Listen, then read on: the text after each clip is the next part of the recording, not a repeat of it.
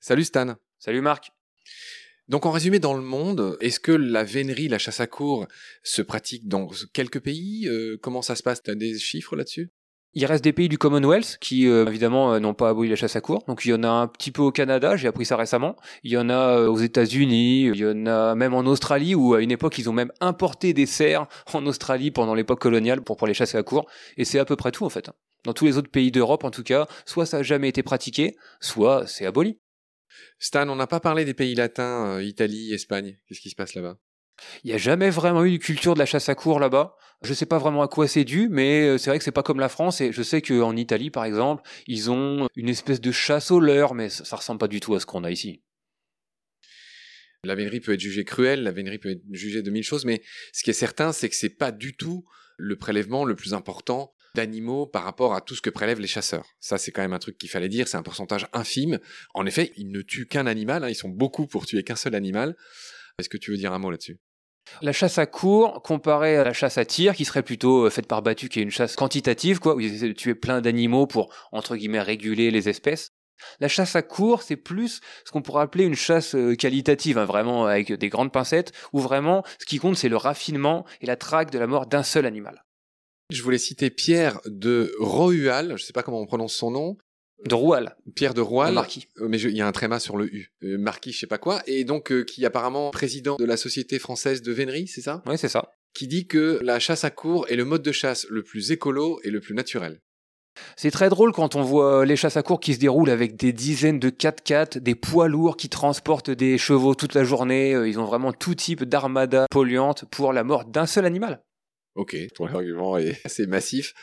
Je voudrais qu'on enchaîne pour finir sur euh, la différence entre AVA et DDA. Je voudrais que tu d'abord que tu me dises ce qu'est DDA qu'a fondé euh, David Chauvet, si mes renseignements sont bons. Oui, c'est ça. Ben, au début des années 2010, il y a un mouvement qui s'est mis en place avec ben, David Chauvet et d'autres, hein, qui s'est intéressé à la chasse à cour et organisé des petits dérangements, voilà, ici et là. Alors, juste dire que DDA, c'est Droit des animaux. Oui, pardon, oui, bien sûr. C'est le nom de cette association, Droit des animaux.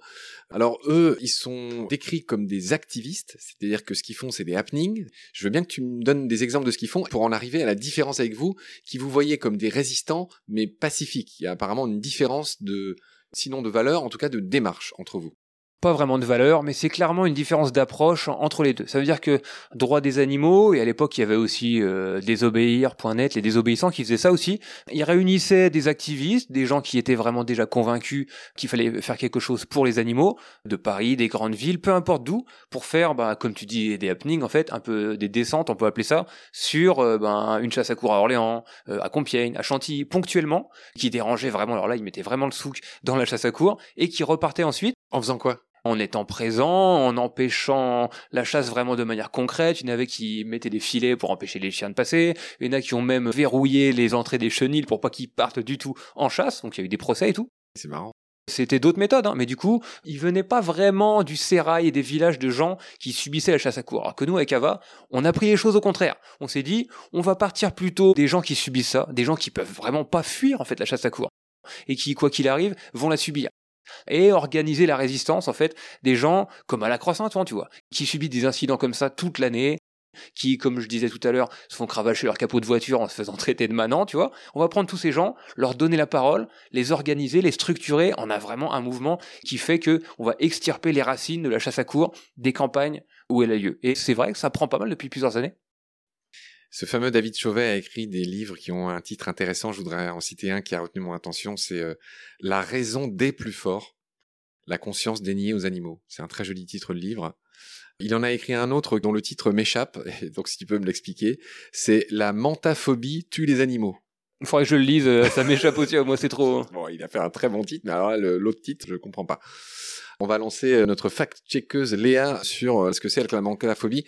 Bah écoute Stan, moi j'ai l'impression qu'on a couvert tout ce que j'avais envie de comprendre sur la vénerie de la chasse à cour. Néanmoins, est-ce que on a oublié des choses? Est-ce que j'ai pas posé les bonnes questions? Est-ce que tu veux ajouter des choses, préciser des choses? Ah, tu sais que depuis le début d'Ava, j'ai assisté à plus de 200 chasses à cour. Donc évidemment, on pourra en parler pendant des heures. Il y a vraiment plein de détails horribles que j'ai oublié euh, de te raconter. Des petites victoires du quotidien avec Ava qu'on aurait pu raconter. Mais ça, tout ça, ça se trouve sur Internet, sur Facebook, sur YouTube. Quel est le devenir, l'avenir d'Ava? Comment vous vous projetez dans l'avenir? Est-ce que tu vas créer une association? Est-ce que quelles sont vos prochaines actions? Euh, Comment vous voulez monter en puissance? Et quels sont tes espoirs par rapport à l'abolition? Créer une association, c'est pas nécessaire. On est très bien comme ça, euh, ça fonctionne parfaitement. Maintenant, on va essayer de, ben, maintenir notre présence euh, ben, la plus pacifique possible et essayer de pas mettre les gens en danger non plus face à ces veneurs qui sont de plus en plus violents pour être là en forêt, pouvoir continuer à documenter, pouvoir faire ce qu'on peut pour protéger les animaux euh, chassés, mais aussi les animaux outils qui subissent quand même pas mal, comme on a pu en parler, et vraiment être présent à chaque incident, ne rien rater, parce qu'à chaque fois que les veneurs se montrent au grand jour, comme c'est arrivé cette année par exemple, si pas t'as vu, en gare de Chantilly, où euh, ils ont traqué un cerf sur les quais, sur les voies. C'est vraiment des moments où euh, la France se rend compte qu'il y a des restes, des ruines féodales dans ce pays, avec des pratiques vraiment cruelles que tout le monde pensait abolies depuis longtemps. Et euh, il faut rappeler ça tout le temps, tout le long de la saison, pour qu'un jour, ça devienne quand même un sujet assez symbolique et assez, assez urgent pour qu'enfin on abolisse ce truc. Voilà mon but dans les mois à venir, les années, j'espère pas. C'est pas mon rôle de donner mon avis, j'essaie de ne pas le faire, mais moi, il y a un argument, et là, je parle pas que de la vénerie, euh, qui a tendance à m'énerver, c'est tous les gens qui disent que parce que ça existe depuis longtemps, ça a le droit de continuer à exister. Mais dans ce cas-là, il suffit de se dire que comment aurait-on aboli l'esclavage ou d'autres choses, peut-être encore plus graves que la vénerie, si euh, chacun disait bah oui, ça existe depuis longtemps, donc euh, c'est une tradition, donc il faut qu'on garde. C'est un peu l'argument des chasseurs, c'est un peu l'argument voilà de tous ces gens qui polluent, qui rejettent leur merde dans l'océan par exemple et qui disent bah oui, on a toujours fait comme ça, pour qu'on changerait. Voilà. Et donc c'est un peu contre ça que euh, la nouvelle génération se bat, dont tu fais partie. Tu es un jeune aussi, tu as 37 balais. Si on veut. Et donc pour ça, euh, bah, je te remercie. Est-ce que notre fact checkeuse a trouvé le sens de mentaphobie? Oui, c'est le refus de reconnaître la conscience animale dans les comportements des animaux. Ah, d'accord, la mentaphobie tue les animaux. Ok, ouais, on comprend mieux ce que c'est. Merci David, merci David Chauvet. Merci Stan, merci Léa. Merci à toi. Merci d'être passé chez nous. J'espère vous euh, revoir très vite euh, pour une petite bière à Compiègne, qui est une jolie ville, hein. Oui, oui, ça va si on enlève toutes les statues de vénerie. c'est pas mal. Non, elle est chouette la forêt, je suis déjà allé me balader, c'est vachement beau. Bon, évidemment, euh, quand on la connaît, sous le regard qu'on a eu nous, quand on a vu des animaux s'y faire tuer, c'est vrai qu'elle perd un petit peu de son charme. Ouais. C'est pas là qu'a été signé euh, le, fameux traité. Ah, t'as le wagon de l'armistice euh, où l'armistice de 14-18 a été signé. Et ensuite, quand Hitler a envahi la France, il a fait sauter le wagon tout de suite en arrivant parce que c'était trop un symbole de défaite pour eux. Donc on a un faux wagon de l'armistice et on croise tout le temps les veneurs autour. Ils tuent des cerfs autour du wagon. Ah oui, c'est le carrefour de l'histoire. Très bien, ok, bah on aura même fait ces détours-là. Très bien, Stan. Salut Stan, salut Léa. Merci beaucoup d'être passé. Bah, J'espère vous revoir bientôt. Salut. Ciao Marc, à la prochaine. Pendant notre combat, nous deux, tu avais l'œil du tigre. Tu en voulais ce soir-là. Il faut que tu retrouves ça maintenant. Et la seule façon, c'est de recommencer au commencement. Tu vois ce que je veux dire?